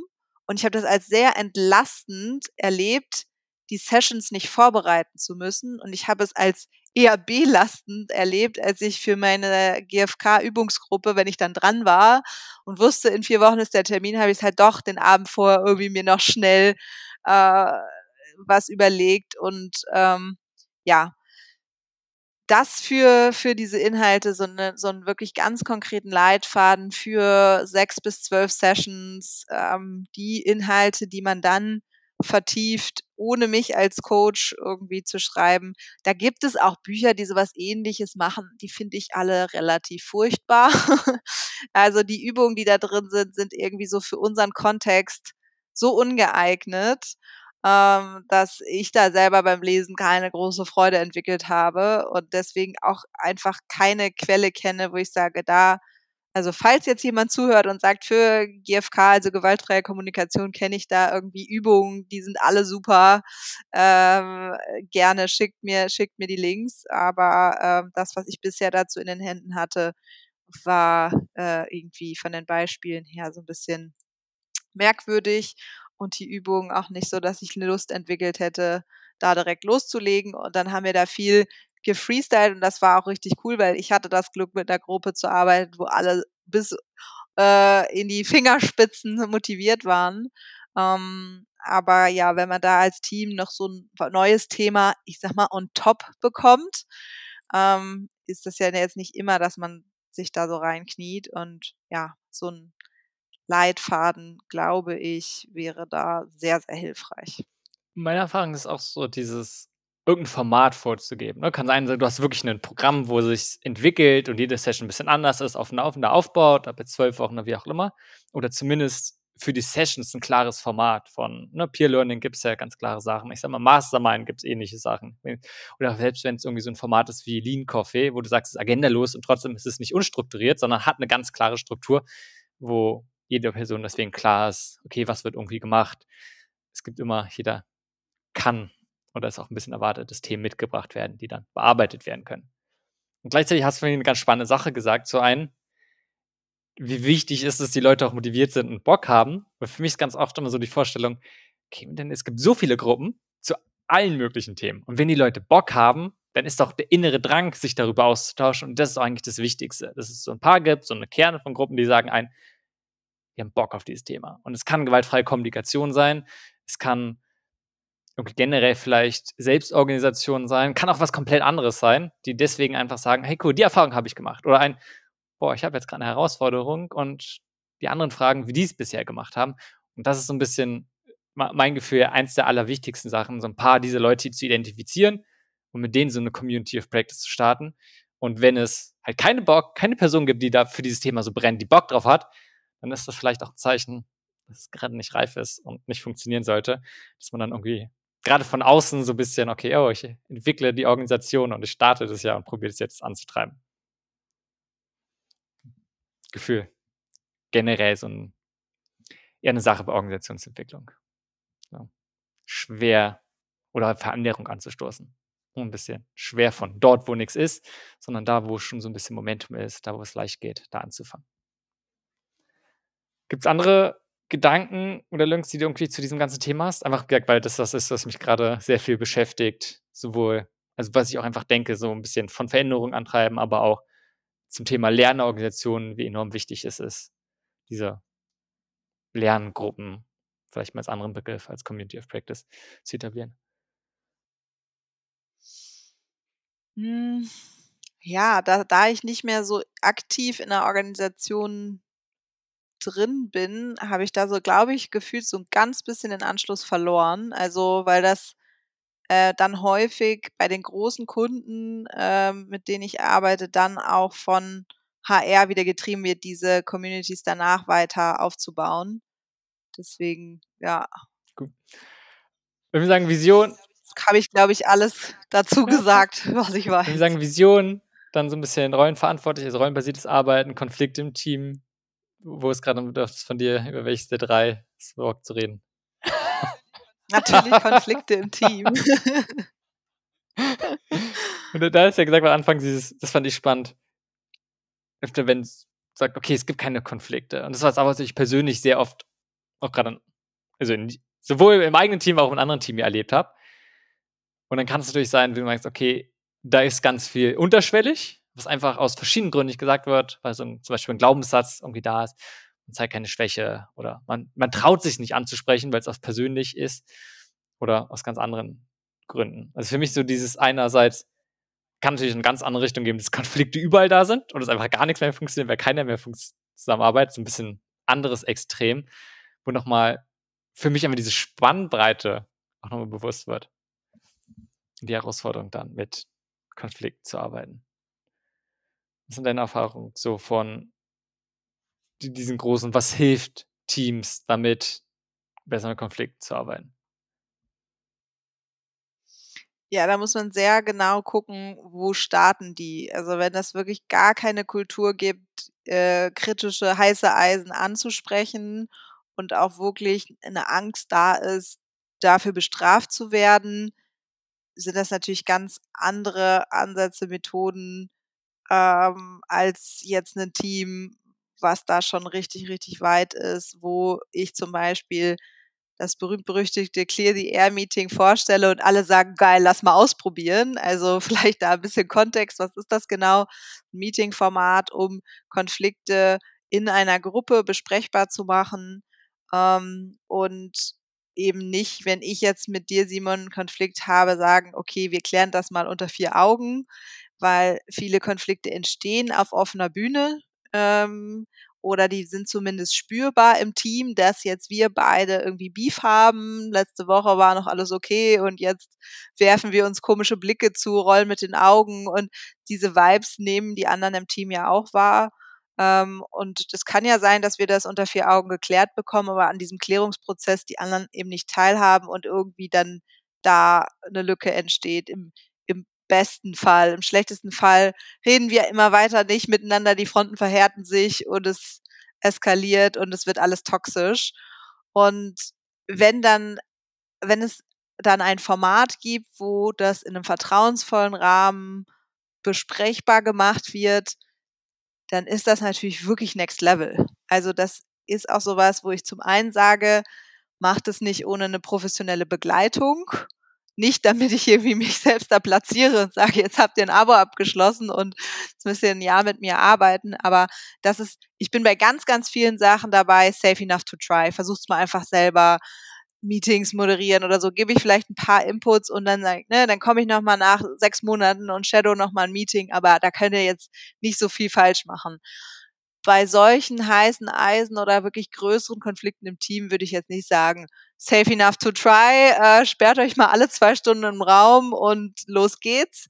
Ähm, äh, nichtsdestotrotz kann man natürlich diese Art, diese Meetings zu moderieren, lernen und, und äh, bin auch total gerne bereit, da jemanden ranzuführen und zu gucken, wenn da schon vielleicht Vorerfahrung mit Mediation da ist, dass die, die Teams das dann auch irgendwann alleine machen können. Ähm, genau. Und von, von der Herangehensweise läuft das einfach so ab, dass man erstmal ähm, ja eine, eine Check-in-Runde macht und wirklich nicht nur kurz berichtet, wie es einem vielleicht gerade so geht in ein, zwei Sätzen, sondern auch mal so ein bisschen mehr ausführt, wie die letzten Wochen für, für einen ganz persönlich waren, was war, was hat irgendwie vielleicht gut funktioniert, was will man feiern? Und was sind auch riesige Herausforderungen, vor denen man steht, um erstmal so ein bisschen äh, empathisch miteinander umzugehen und zu wissen, ah, derjenige macht gerade eine harte Zeit durch. Und auch da wieder zu sagen, das geht natürlich nur mit Teams, die da auch wirklich offen und ehrlich diese Dinge teilen oder zumindest teilweise. Wenn da alle sich was vormachen, dann kann, kann man die zwei Stunden auch wirklich besser nutzen. Danach geht es dann darum, Spannungen eben anzusprechen und am Ende auch noch äh, äh, die Dinge, für die man dankbar ist im Team, eine Wertschätzungsrunde und dann wieder ein gemeinsamer Checkout. Das ist so der Ablauf von so einem, von so einem Clear the Air Meeting. Ähm, und ja, das, das ist jetzt wirklich, wenn dann, wenn dein Team schon auch ein gutes Fundament hat, dass man vielleicht auch schon unter vier Augen Konflikte auf Augenhöhe klären kann wenn mich aber, wie gesagt, wenn da ein Team ist, was irgendwie Glaubenssätze hat von, wir müssen alle stark sein und sobald wir welche zeigen, könnte es möglicherweise dazu führen, dass wir im schlimmsten Fall die Kündigung bekommen, weil wir keine High Performer, weil wir nicht als High Performer wahrgenommen werden. Ähm, und ja, manchmal ist dieser Glaubenssatz auch einfach in den Köpfen, ohne dass das jetzt von, von der Führung wirklich auch so vorgelebt wird, einfach weil man das jahrelang in anderen Firmen so gelernt hat. Ähm, das ist richtig schwer, so sowas aufzulösen und zu sagen, okay, ich probiere mal eine Schwäche zu zeigen und gucke, was passiert. Wenn man da so viele Jahre äh, glaubt, gut damit gefahren zu sein, ähm, Stärke zu zeigen, dann ist es nicht mit einem Workshop und jemand, der sagt, hey, Verletzlichkeit ist jetzt the shit. Äh, und es ist auch super, das als Führungskraft zu machen. Äh, Brinny Brown äh, lässt grüßen. Äh, dann, ja, also das ist halt ein langer, langer Weg und vielleicht auch mit lässt man sich da auch noch mit, von einem Coach begleiten, wenn man wirklich merkt, das ist ein größeres Thema. Und damit habe ich natürlich in den Management-Teams, mit denen ich auch arbeite, ähm, viel zu tun. Dass wenn ich dann da sage, so, und jetzt machen wir mal ein Check-in und wie fühlt ihr euch heute? Und dann, wie fühlt ihr euch wirklich? äh, da versuche, äh, hinter die professionelle Fassade zu blicken, ähm, dass das äh, ähm, manchmal auch wirklich berührende Momente äh, dadurch entstehen, auch in Teams, die das halt noch nicht, gar nicht gewohnt sind. Und wenn die auf einmal mit ihren Gefühlen und Bedürfnissen in Kontakt kommen und auch merken, was das mit der Verbindung macht, ähm, das sind auch so diese zauberhaften Momente, für die es sich absolut lohnt, diesen Job zu machen. Ähm, aber nichtsdestotrotz gibt es natürlich auch genug Teams, wo man da so ein bisschen das Gefühl hat, man beißt auf Granit und da ist ein sehr langer Weg da vor, vor denen liegt ein langer Weg. Ja. So. Aber ich habe ganz viele Gedanken dazu, aber einerseits dieses, wie schwer es ist, diesen Raum erstmal zu, zu schaffen. Oder es, genau wie sie meint, so, oh, lass uns Vertrauen schaffen oder eine psychologische Sicherheit ist wichtig. Lass uns die jetzt alle entwickeln. Ja, äh, okay, wie? Und gleichzeitig auch, selbst wenn das da ist, auch das ist ja eine Kompetenz, die es zu entwickeln, bei vielen Sachen, genauso wie Feedback geben ist, so ein bisschen, weil du meinst ein, okay, wie geht es uns? Ist ja nicht nur ein, bis vielleicht die Bereitschaft nicht da ist, bestimmte Sachen zu teilen, sondern vielleicht auch gar nicht die Fähigkeit, bestimmte Sachen wahrzunehmen. Allein von ein, hm. okay, die wahrnehmen, wie geht es mir denn? Oder auch ein, oh, ich habe jetzt ein Thema mit jemandem, das überhaupt wahrzunehmen, das ist auch, oder vielleicht auf welcher Ebene es ist, das wahrzunehmen und dann aber auch nochmal dann nächste Fähigkeit, auch dazu in der Lage zu sein, das auf eine bestimmte Art und Weise zu kommunizieren, dass die andere Person das versteht. Also setzt er sehr, sehr viel voraus von dem. Es hört sich so leicht an. Klar, Teams sollten in der Lage sein, Konflikte zu lösen, idealerweise irgendwann selbst. Und dann, wenn man sich mal bewusst wird, wie viel dafür eigentlich nötig ist, dann ist es nicht überrascht, dass es oft nicht klappt. Ja, es ist ja auch zutiefst menschlich. Also wir, wir sind halt irgendwie Herdentiere. Wir wollen nicht ausgestoßen werden. Wir wollen geliebt werden. Ja, wir wollen nicht anecken. Ähm, und das steht diesem ganzen Thema auch Feedback total im Weg. Ja, dass wir ähm, immer äh, evolutionär gut gefahren sind, wenn wir uns halt anpassen. Äh, und äh, ja, wenn die Herde uns Schutz bietet, in dem Sinne. Und das braucht viel Erfahrung, dass es halt eine vertrauensbildende Maßnahme ist, sich offen und ehrlich Feedback zu geben. Also ich habe das selbst im Unternehmen gemerkt, dass ich den Menschen, die mir klar gesagt haben, was sie von mir denken oder von, von gewissen Situationen, in denen ich irgendwie involviert war, wo ich einfach wusste, die Person kommt zu mir und spricht mit mir und sagt mir offen ihre Meinung, dass ich der viel mehr vertraut habe als irgendjemand, wo ich dachte, naja, du rollst doch jetzt eigentlich innerlich mit den Augen, komm, sag's mir doch einfach. Und dann so, nee, ist doch alles, nee, passt, das finde ich eine super Idee und du schon so denkst so, nee, irgendwas ist doch da jetzt und ähm, das habe ich aber auch immer wieder beobachten können, wenn jetzt jemand bei der Firma, wo ich angestellt war, neu dazukam und wir da auch schon mit diesem Meeting-Format recht weit waren und da manche ja schon zwei, drei Jahre äh, Konflikte ansprechen im Team geübt hatten, dass da natürlich erstmal eine große Skepsis da war und man das erstmal beobachtet hat und dann sich selbst nicht so geöffnet hat, wie vielleicht andere im Check-in.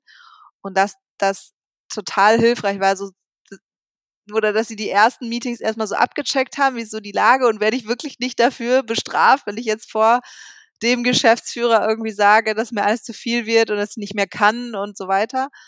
Ähm, und dass man dann so schön gesehen hat, wie relativ schnell diese Hürden ähm, gefallen sind und, und dann nach zwei, drei, vier Monaten, also wir haben einmal im Monat dieses Meeting gemacht, schon total tiefgreif oder tiefgründige Check-ins und, und sich sehr offen mitteilen möglich war. Ähm, von daher ist das halt auch so ein ja, Erfolgsgeheimnis, glaube ich, für psychologische Sicherheit, dass es einfach ein paar im Team gibt, die das als Vorbild vorleben und das nicht irgendwie mit einem Workshop und ein paar Methoden und äh, jetzt füllen wir alle mal unsere Bedürfnisgläser aus und reden irgendwie über Gefühle und Bedürfnisse. So, das ist es halt nicht, sondern es muss wieder, wie bei den anderen Themen auch, wirklich ähm, Teil der Strukturen und Prozesse geben, äh, äh Teil sein. Äh, es muss Vorbilder geben. Ähm, es muss immer wieder Anstöße von außen ähm, und aus dem Team geben, das zu leben. Und dann äh, wird man da als Team, glaube ich, Stück für Stück besser. Und was für mich auch so ein Aha-Erlebnis war, nicht das Clear the Air Meeting als etwas zu sehen, was man einberuft, wenn ein Konflikt da ist, sondern als, als Resilienztraining zu begreifen. Ja, wir haben das jeden Monat, damit wir frühzeitig über Konflikte sprechen, damit wir zum einen diesen Skill aufbauen, zum anderen immer wieder eine Plattform haben, damit Themen nicht so groß werden, weil man auch was das Thema Konflikt genauso wie beim, beim Selbstorga-Thema immer so denkt, so, ah ja, jetzt war ich wieder so busy und ah, ich sag das dann dem Simon, gebe ich nächste Woche nochmal Feedback, dass das und das dem Kunden gegenüber überhaupt nicht cool war. Und dann, ach, ja, war ich vielleicht mal eine Woche krank und dann dies und das, aber diese, diese Plattform zu haben und auch diese Reflexionszeit Raum, der in dem Meeting gegeben wird, um zu überlegen, Moment, was ist eigentlich da, in sich reinzuspüren und zu gucken, mal kurz innezuhalten in diesem hektischen Alltag und ganz aktiv nach Konflikten zu suchen, ähm, die man vielleicht im, im hektischen Alltag weggeschoben hat.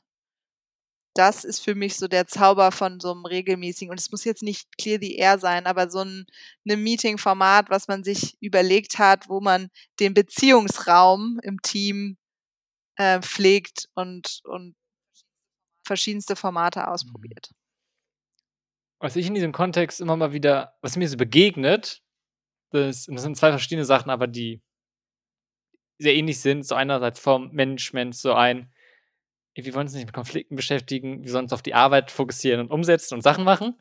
Oder das andere vielleicht ist auch dann Mitarbeiter sagen ein, ich bin hier, um zu arbeiten, mich daran und nur weil sich eine andere Person doof verhält oder komplett anders tickt, weißt du, auf diese, du hast gerade gesagt, Beziehungsebene, gar keine Lust haben, sich mit dieser Beziehungsebene mit anderen zu beschäftigen.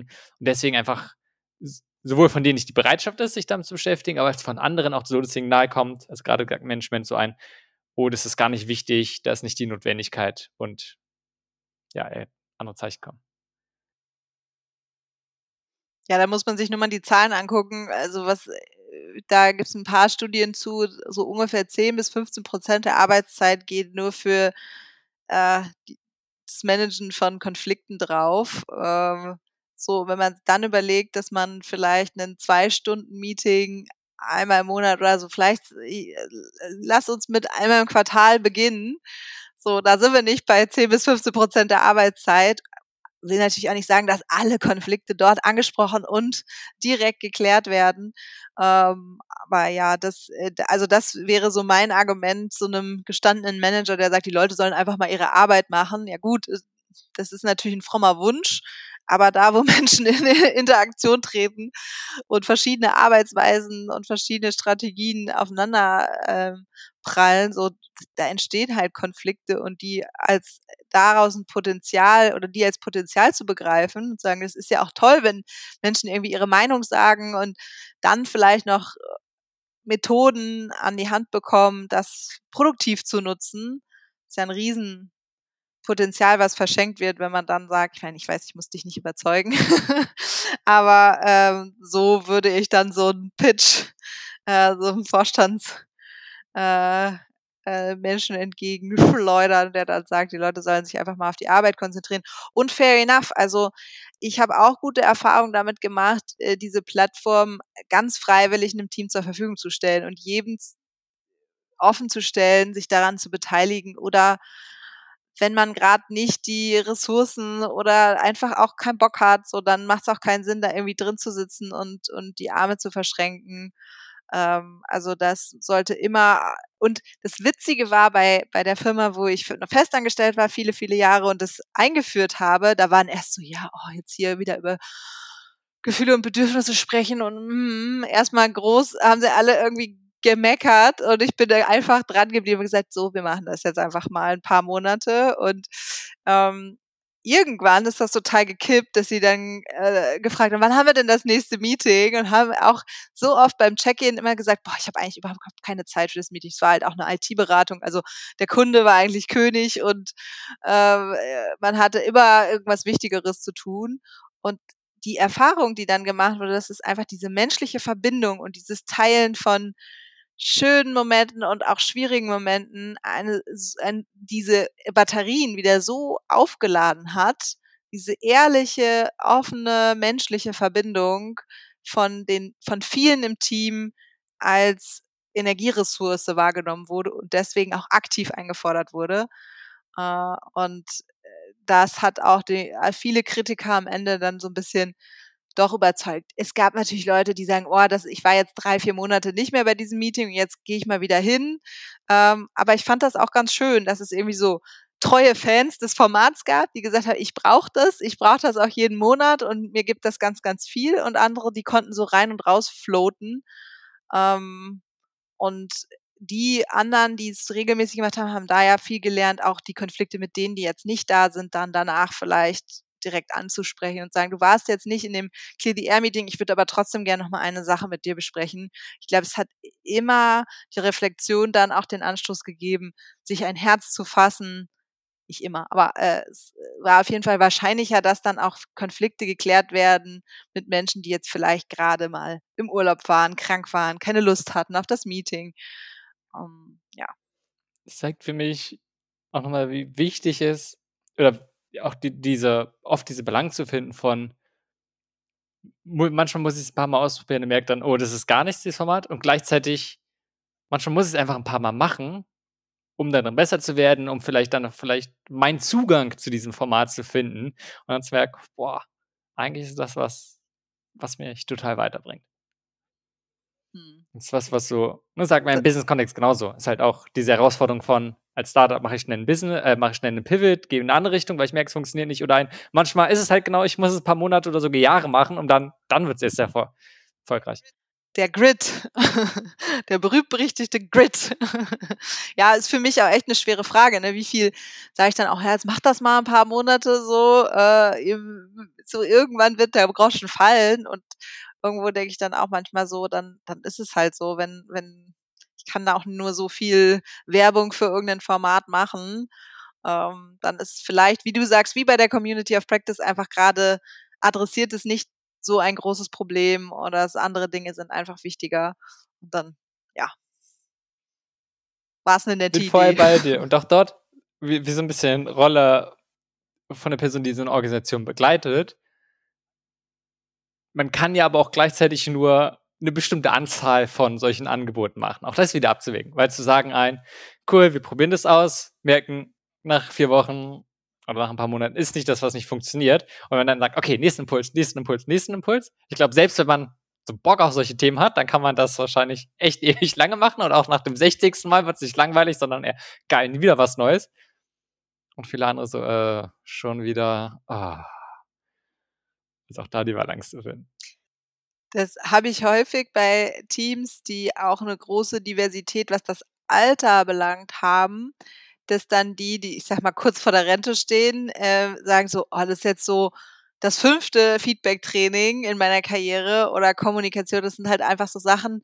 Und die Jungen halt sagen, oh, endlich habe ich mal ein Feedback-Training. Ähm, ja, auch da ähm, kann es halt einfach für den einen irgendwie ein, ein alter Hut sein ähm, und wieder die, diejenigen dann einzubinden und zu sagen, ah, okay, du hast schon total viel Erfahrung, super, ich komme dann auf dich zurück und teile das bitte alles. Ähm, kann dann auch so ein Schlüssel sein, da beide Bedürfnisse zu, zu erfüllen. Aber ja, ähm, das, äh, da, das System zu überfordern mit zu viel Transformation und Input, äh, das passiert, glaube ich, recht schnell, weil man bei so vielen Dingen sagt, oh ja, da sind so viele Probleme und da sind auch so viele vermeintliche Lösungen, ähm, dass ja, man gerne alles gleichzeitig in so ein System reinkippt und dann bleibt es leider meiner Erfahrung nach relativ wenig hängen. Wie findest du, was hilft dir so ein bisschen das richtige Maß zu finden, wenn es darum geht, so den, wie sich so ein Team oder auch eine Organisation damit also mit sich selbst beschäftigt, Sinne von genau diese ganzen Themen, über die wir reden, und das andere so ein bisschen ein, die eigentliche Arbeit zu machen. Und weil man es ganz schnell, gerade beim Anfang, ist so, da, da ist so viel möglich und es bringt ja auch auf lange Sicht extrem viel. Und gleichzeitig kann man tausend verschiedene Sachen machen und es passiert, also meine, meine auch selbst aus meiner Erfahrung, wenn man erstmal ein, einmal anfängt, merkt man sehr schnell, was alles möglich ist. Und dann will man, also wenn du dann noch viele Leute hast, die eigentlich total willig sind und Bock drauf haben, macht man tausend Sachen und auf einmal ist man so gefühlt, die Hälfte der Zeit beschäftigt man sich als Organisation mit sich selbst und zu gucken, welchen Sachen kann man arbeiten und merkt dann so ein, äh, okay, das, was wir eigentlich, warum wir hier sind, die Arbeit an sich fällt so ein bisschen kurz. Und da, ja, ja was hilft dir da so ein bisschen ein, ein gutes Maß zu finden?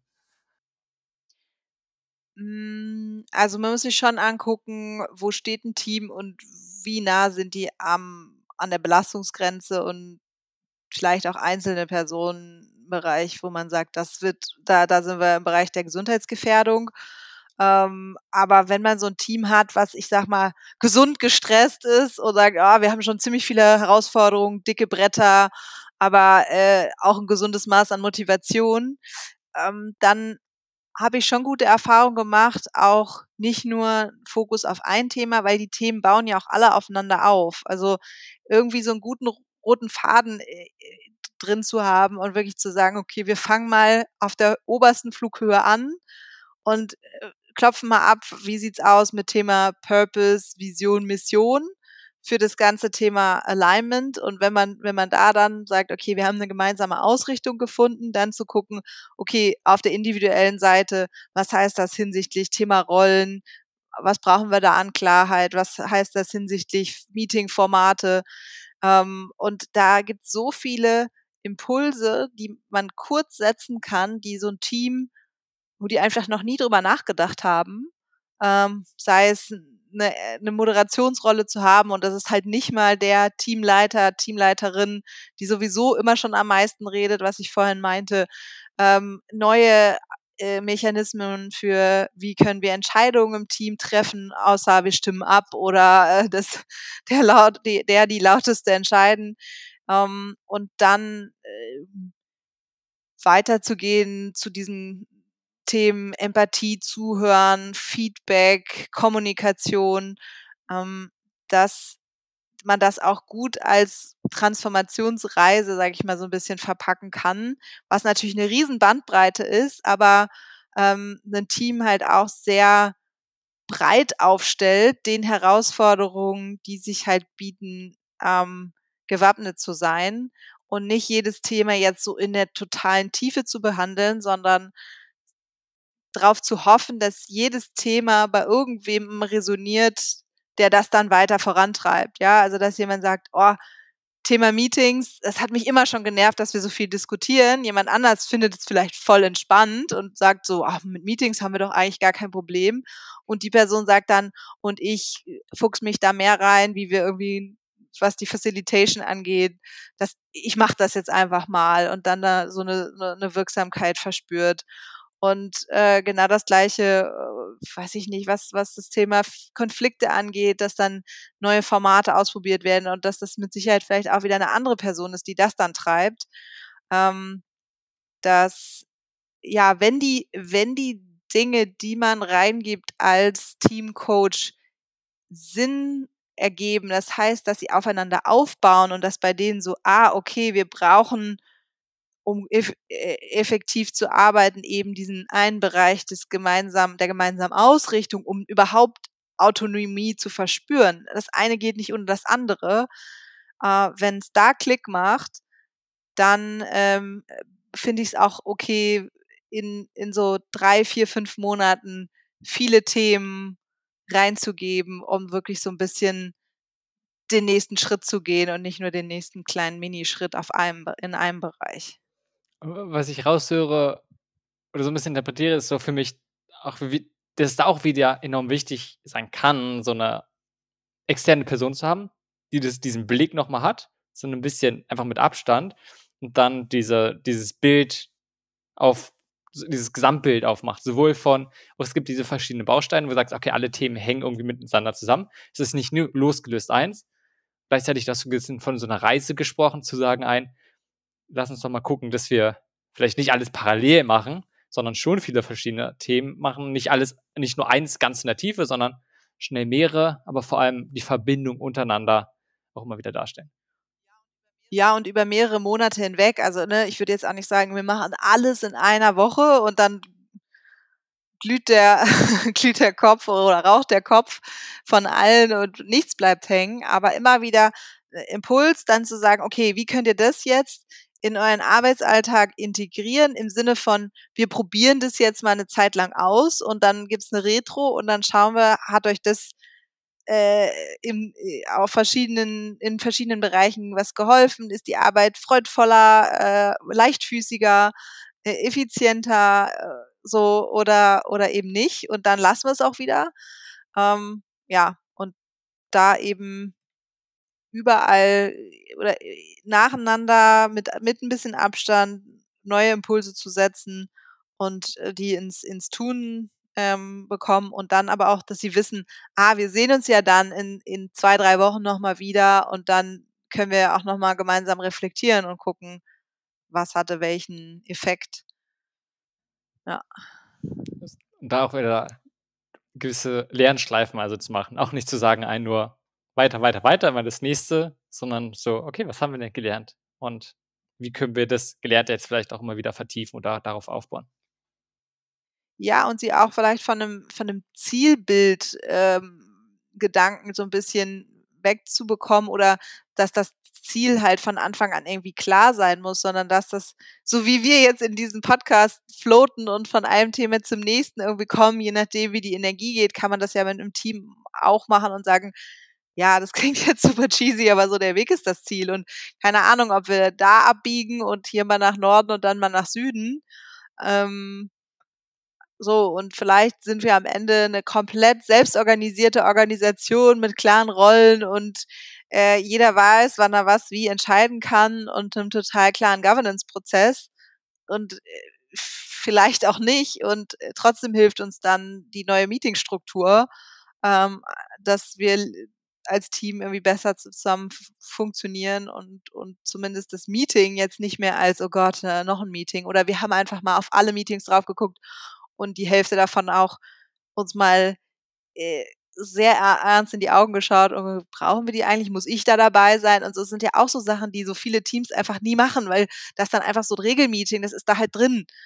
Also gerade in so großen Organisationen, wo dann einfach irgendjemand ein Meeting einstellt, das da einfach gar nicht hinterfragt wird und man sich so dann, so dieser Konsens ist so, oh, wir sitzen einfach viel zu viele Meetings. Ähm, auch da mal so einen Kahlschlag zu machen und sagen, okay, wir löschen jetzt mal gerade alle Meetings und jetzt gucken wir mal, was brauchen wir wirklich, um den Aufgaben, die oder den Projekten gerecht zu werden, die wir jetzt gerade auf dem Tisch haben und nicht aus einer Gewohnheit irgendwelche anderen Meetings weiterlaufen lassen.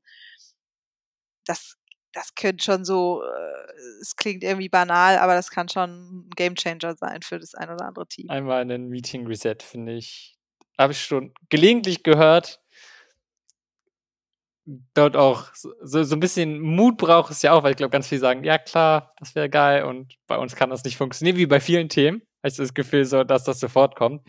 Aber so einen kann man das nicht, trotzdem irgendwie einen Weg hin. Und wenn es vielleicht auch nicht ist, organisationsweit, sondern zum ersten alle Regeltermine im Team, alle One-on-Ones und sowas und dann immer zu gucken ein, okay, haben wir jetzt einen Bedarf dafür, dann können wir es ja wieder einstellen und vielleicht nicht auch wieder sofort aus Gewohnheit mit dem gleichen Regeltermin, sondern erstmal okay, wir haben jetzt was, lass uns doch vielleicht erstmal einen Einzeltermin dafür finden. Willst du nochmal einen Schwenk machen oder hast du noch irgendwas Richtung T, Richtung Meetings, Kommunikation und so? Das ist auch so ein Riesenthema, wo wir gleich Stunden drüber sprechen könnten. Gibt es da noch irgendwas, wo du sagst, so, oh, das muss nochmal raus? Ähm, ja, viel, also die Art und Weise, wie das operative Meeting in in der Holakratie, also einem System, wie man sich selbst organisiert, das sogenannte Tactical Meeting, sowohl die Agenda als auch die Art und Weise, wie es durchgeführt wird, habe ich kaum ein besseres Meeting erlebt und deswegen, ich will da nicht zu tief reingehen, aber wenn jetzt irgendjemand sagt, so, sie redet die ganze Zeit von effizienten Meetings und wie mache ich das denn? Ähm, dann gibt's da sehr, sehr viel ähm, Ressourcen online, wenn man Tactical Meeting eingibt oder wie es im Loop Approach heißt, das Sync Meeting ähm, mit eben einer Moderationsrolle, die jetzt nicht extern ist, sondern jemand aus dem Team äh, mit klaren Regeln, ähm, die in einem Meeting eingehalten werden, ähm, mit sehr strikten Agenda, die aber auch sehr viel Flexibilität auf der anderen Seite, ähm, weil jeder seine Spannung auf den äh, Spannungsspeicher schreiben kann. Ähm, und äh, die, die wirksamste Frage von der Moderationsrolle an die Person, die eine Spannung hat, was brauchst du? Und damit halt den Fokus auf mich und nicht so sehr im Außen, so, ja, der hat das und das nicht gemacht, sondern okay, was brauche ich denn jetzt? Brauche ich eine Information von einer anderen Person? Will ich einfach mal was teilen? Brauche ich einen nächsten Schritt? Auch das gibt dieses System, diese verschiedenen Antwortmöglichkeiten auf die Frage, was brauchst du? Ähm, und wenn ich jemanden von dieser neuen Arbeitswelt begeistern will, der vielleicht skeptisch ist und ich habe nur eine Stunde Zeit, mit einem Team zu arbeiten, dann würde ich sagen, okay, schreibt mal alle eure Spannungen auf, die so da sind und dann erkläre ich, was für mich eine Spannung ist. Das ist eben nicht nur ein Problem, sondern äh, jedes Potenzial zur Veränderung, ähm, jede gute Idee, schreibt's mal alles auf und dann mache ich mit denen eine Stunde lang einfach immer nur, was brauchst du? Und bin dann sehr, sehr strikter Facilitator und das ist bei den meisten, also ich habe es selten erlebt, dass diese Methode bei irgendjemand so, hm, naja, okay, und was soll da jetzt das Neue sein, sondern dass sie sich wirklich als Team sehr wirksam und sehr effizient erleben. Und ähm, deswegen lohnt es sich, wenn man da vielleicht jetzt zuhört, ähm, sich da mal ein bisschen näher mit zu beschäftigen. Da gibt es auch auf YouTube Videos, wie Organisationen, ähm, also die, die filmen einfach mal ihre Meetings, dass man da rein schnuppern kann. Ähm, und ja, in dem Buch Loop Approach steht natürlich auch das ein oder andere dazu drin. Ja, das äh, würde, würde ich gerne noch allen ans Herz legen, die von ihren Meetings genervt sind und mit weniger Energie rausgehen, als sie reingekommen sind. Das kann man im besten Fall umdrehen. Und das ist vor allem was, was man auch relativ niedrigschwellig probieren kann. Vielleicht nicht groß, sondern erst in einer kleinen Runde. Und ja, es ist genau wie immer diese Herausforderung, dass man auch bestimmte Sachen beachtet und wirklich dabei einen so, was brauchst du? Und nicht sofort in alte Gewohnheiten oder Kommunikationsmuster verfällt. Und gleichzeitig, wenn man ein bisschen drüber liest, ist es ja schon was, was super easy gemacht werden kann. Das ist im Umschwenken so zu nochmal deine Begleitung oder noch ein bisschen herauszoomen zur Begleitung von Teams. Gibt es irgendwas, wo du gesagt hast, da hast du anfangs selbst nicht genug darauf geachtet oder einfach zu sagen, so dem kaum Bedeutung gegeben und musstest irgendwas auf die harte Tour lernen? Ja, also ich habe selber in der Organisation, in der ich gearbeitet habe, wo ich im Onboarding war, die haben schon selbst organisiert gearbeitet, die hatten schon Rollen und da habe ich das als so ah, ich hatte sofort einen riesen Aha-Moment, dass das komplett sinnvoll ist, dass es voll cool ist. Ich habe mich selbst super wirksam gefühlt in dem Moment, wo ich mein erstes Governance-Meeting hatte und da war, gab es eine Rolle, die hieß HR-Manager und ich dachte so, ihr habt doch nicht mehr alle Tassen im Schrank, ihr wollt selbstorganisiert arbeiten und jetzt nennt ihr diese Rolle Human Resources Manager. Also alles daran war falsch in meinen Augen und äh, das war aber jetzt auch nicht so, weil die so eine Kultur haben wollte, wollten, sondern einfach aus Unbedarftheit. Das hat halt irgendjemand mal so gelabelt, weil man einfach so die normalen Jobtitel auf die Rollen gemünzt hatte, weil man, man wusste es nicht besser und ich dann so, okay, was, so Jobcrafting-mäßig, okay, ich mache eine Rolle, die nennt sich Onboarding Captain, wie cool ist das? Und so richtig kreativ geworden bin und sofort gecheckt habe, oder was heißt sofort, ich hatte auch ein sehr gutes Onboarding, aber in dem ersten Governance-Meeting ist irgendwie intuitiv so diese Rolle in vier Rollen aufgesplittet und ähm, so, es hat bei mir sofort Klick gemacht und ich habe das als überhaupt nicht anstrengenden Prozess erlebt. Was aber der Vorteil war, es war, gab natürlich schon Menschen um mich rum, die da schon so gearbeitet haben und ich habe es mir wirklich so in meiner Arbeitsrealität so ein bisschen selbst erarbeitet und mal rumprobiert und nicht in so einer Workshop-Situation.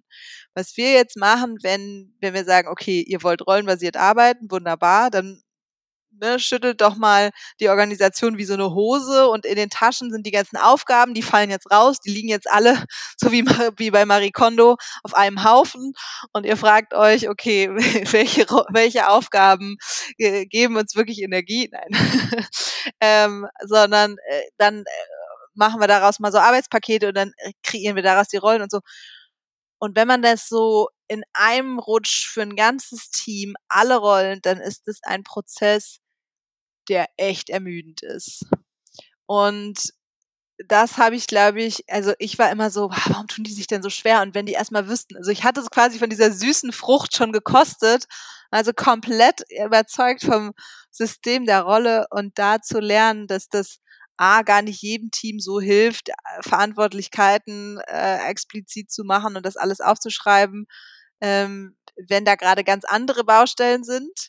Also oft ist man, denkt man so, ja, das, das hilft, das hilft allen. Also rollbasiertes Arbeiten auf jeden Fall.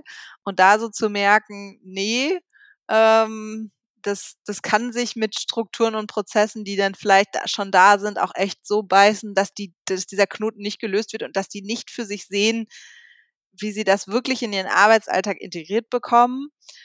Ähm, und dass dieser Prozess halt einfach nicht so viel Spaß macht, wie ich mir das vorher so vorgestellt habe.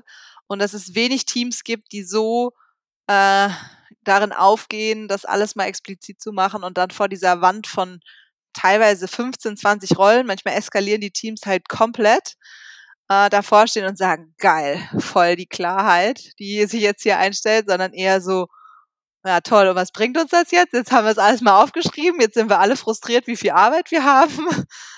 Ähm, ja, da muss man schon da viele Erfahrung haben und den Prozess gut steuern und nichtsdestotrotz kann er einem auch wahnsinnig um die Ohren fliegen. das musste ich sehr hart lernen. Ja, für mich zieht es sich sehr, sehr durch, so ein, es gibt nicht einen Weg, die eine Antwort, logisch, aber trotzdem immer wieder so, es kommt immer aufs Team drauf an. Und auch dort von, du bist vielleicht eine Person, die das mega mag und so gibt es vielleicht einige, die einfach total Bock drauf haben und sagen, yay, da ist es genauso. Es wird dann wahrscheinlich immer wieder auch Leute geben, bei denen es nicht so ist. Und da dann sagen, okay, lass uns gucken, was funktioniert, so ein bisschen offen zu sein, gleichzeitig auch die Flexibilität zu haben, innerhalb des Prozesses darauf einzugehen und anzupassen und aber auch zu akzeptieren, um, manchmal ist es ein Kompromiss und die Teams sind so aufgestellt, dass man das nicht eine Sache für alle gleich gut passt. Cool, für mich hört sich rund an. Gibt es noch irgendwie so zum Abschluss was, wo du sagst, darauf möchtest du nochmal aufmerksam machen? Einfach weil du sagst, das möchtest du nochmal betonen oder eine andere Sache, einfach, über die wir jetzt noch nicht so viel gesprochen haben? Hm, also ich könnte mir vorstellen, wenn man jetzt nur äh, gewaltfreie Kommunikation hört und nicht so richtig weiß, was dahinter steckt, dass man das schnell als irgendwas in irgendeine Schublade einsortiert, die dem vielleicht nicht ganz gerecht wird. Und da ist einfach so ein Appell, äh, sich das, wenn man in irgendeiner, also egal ob man jetzt als Organisationsentwicklerin oder einfach als Privatperson das hört, das lohnt sich, finde ich, total da reinzuschauen, zu gucken, was steckt dahinter, für sich selbst zu gucken, ähm, was macht das mit mir? Und da gibt's tolle ähm, Einführungsseminare, ähm, Ausbildungen, die ich auch selber alle gar nicht anbiete. Also ich mache das nur für Teams. Also ich mache jetzt ja gerade nicht Werbung für mich, sondern ähm, aber genau, da gibt's einfach viel, viele Angebote, insbesondere natürlich in den Ballungsräumen, äh, in den großen Städten, viele breites Netzwerk an TrainerInnen. Und das einfach mal so ein ein, zwei Tages Einführungsseminar, das hat bei mir für meine Konflikte schon so viel ausgelöst, dass ich danach ähm, ja äh, total geflasht davon war und gesagt habe, das kann mir nicht nur für die Organisation, in der ich da schon tätig war, weiterhelfen, sondern einfach privat extrem viel, wie ich äh, mit Konflikten umgehe. Und weil das für mich so ein riesiger Augenöffner war und ich selbst irgendwie, als ich das das erste so gewaltfreie Kommunikation, so für ich bin doch irgendwie ganz entspannt, ich raste nicht aus, so man packt halt schnell entweder in so eine sehr esoterische Schublade, weil man vielleicht mit Menschen schon in Berührung gekommen ist, die das sehr extensiv auch nach dem Sprachmodell so kommunizieren. Ich habe beobachtet das, mein Gefühl ist, ich habe ein Bedürfnis nach, könntest du bitte, also das das hat Marshall Rosenberg so wirklich nie gewollt, dass Menschen äh, so, äh, so sprechen. Es ist ein Reflexionstool und wenn man dann eine innere Klarheit damit gewonnen hat, dann kann man ganz anders gestärkt auch in Konfliktgespräche reingehen. Ähm, und ja, da will ich einfach am Ende nochmal eine Lanze dafür brechen, sich von diesem etwas sperrigen Term ähm, vielleicht zu lösen und dem äh, de, der Haltung eine, eine echte Chance zu geben, weil für mich ist es viel mehr als nur eine Methode oder ein Ansatz. Ähm, und da so ein bisschen in, für sich zu gucken, ähm, was das, was das mit einem macht und wie man dann auch die Magie von Konflikten, also teilweise, es klingt jetzt echt doof, freue ich mich manchmal, wenn ich einen Konflikt habe, weil ich dann wieder üben kann, weil ich dann sage, okay, also äh, und äh, wirklich krasse dicke Bretter, die ich da in der Vergangenheit und auch in der in der sehr äh, kürzlichen Vergangenheit erst äh, ich, ich dachte so, nee, das, ich schaff das nicht, ich kann das der ich kann das nicht sagen und dann so, okay, jetzt mach halt einfach. Und dann war ich so unfassbar stolz auf mich, dass ich diesen Satz oder diese Botschaft über die Lippen bekommen habe. Und das, ja, und dann zu sehen, okay, jeder Konflikt, der sich mir irgendwie in den Weg stellt, ich habe zumindest einen Ansatzpunkt, ihn für mich zu durchdenken. Und das ist schon so der erste Schritt, dass ich dann auch wirklich in Richtung Lösung oder zumindest Gespräch irgendwie denken kann. Ähm, ja, und das so, ich höre jetzt auf. Ich, kann es dir bestärken. Es ist auch nicht nur in, nicht nur für Konflikte, sondern auch einfach so, wie gesagt, du hast jetzt Reflexionstool. So, das kann man auch einfach super für sich ja selbst als Vorbereitung, Gespräch, als danach nutzen, aber vor allem einfach auch ein bisschen in die Gewohnheit zu kommen, mehr ein, okay, was sind Sachen, die ich beobachte und mehr so von Ich-Botschaften und nicht ein, du hast das gemacht und das musst du machen und solche Sachen. Einfach ganz anders, ja. lernt anders zu kommunizieren. Ob man es dann gewaltfreie Kommunikations nennt oder komplett anders. Ich sage auch immer in den Seminaren, wenn Marshall Rosenberg, der war Psychologe vom Hintergrund, hat das so in den 60er Jahren entwickelt und da war halt gerade so dieses Nonviolent Movement in den USA mit Mahatma Gandhi äh, und, und Martin Luther King, das war halt so the shit, ja. Das war total on vogue. Alle haben drüber gesprochen, alle waren, also alle Akademiker waren irgendwie inspiriert von, von, von diesen Menschen. Ähm, und äh, dann wenn jetzt Marshall Rosenberg 2010 irgendwie die Uni verlassen hätte, hätte er es achtsame Kommunikation genannt und dann würden wir jetzt alle sagen, ja, voll, macht voll Sinn, Achtsamkeit. So, aber es ist, es ist halt einfach nur ein Name und es steckt halt so viel dahinter und ähm, ja, äh, das macht es mir manchmal echt schwer, auch so die ganzen Stereotypen, die da so mit Giraffensprache und Wolfsohren und was es da nicht alles so gibt. Und ich weiß nicht, ob irgendjemand hier vielleicht die Folge der Discounter gesehen hat auf Amazon. Äh, coole, äh, sehr lustige Sendung und auch irgendeine Folge kommt halt auch äh, ein GFK-Trainer zu denen und so. Und diese Persiflage ist total lustig, aber ist natürlich auch so ein bisschen das Klischee, mit dem ich da so zu kämpfen habe. Ähm, und äh, ja, da, da hoffe ich halt einfach auch eine moderne Interpretation der gewaltfreien Kommunikation in den Firmen vermitteln zu können und ähm, um mit diesem Vorurteil äh, aufzuräumen und Menschen einfach eine Möglichkeit zu geben, auf eine andere Art und Weise mit inneren Konflikten umzugehen und dann auch die im Außen für sich irgendwie auflösen zu können. Das ist für mich ein sehr guter Abschluss. Das auch mal so zeigt, so ganz allgemein über alle Themen, die wir gesprochen haben. Nicht so, weil man vielleicht irgendeinen Widerstand spürt, so dem mal vielleicht wahrzunehmen, aber sich trotzdem zu öffnen und zu gucken, okay, worum geht es eigentlich wirklich? Was kann man damit erreichen? Sich zu öffnen und dann zu schauen, nein, inwiefern kann das einen trotzdem weiterhelfen und was davon kann man vielleicht mitnehmen. Elena, wenn man mehr von dir erfahren möchte, was ist die beste Anlaufstelle?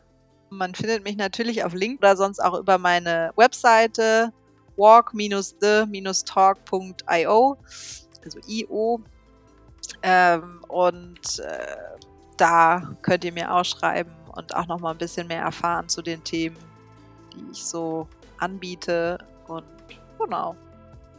Also entweder LinkedIn, Elena Lange oder eine Website walkthetalk.io. Gut. Genau. Ja, dann vielen Dank für das Gespräch mit der Austausch. Sehr Spaß gemacht. Vor allem so ein bisschen auch, also für mich sehr viel rausgekommen, dieses sehr Menschlichkeit von auch mal einzugestehen. Oh ja, du, du weißt nicht alles.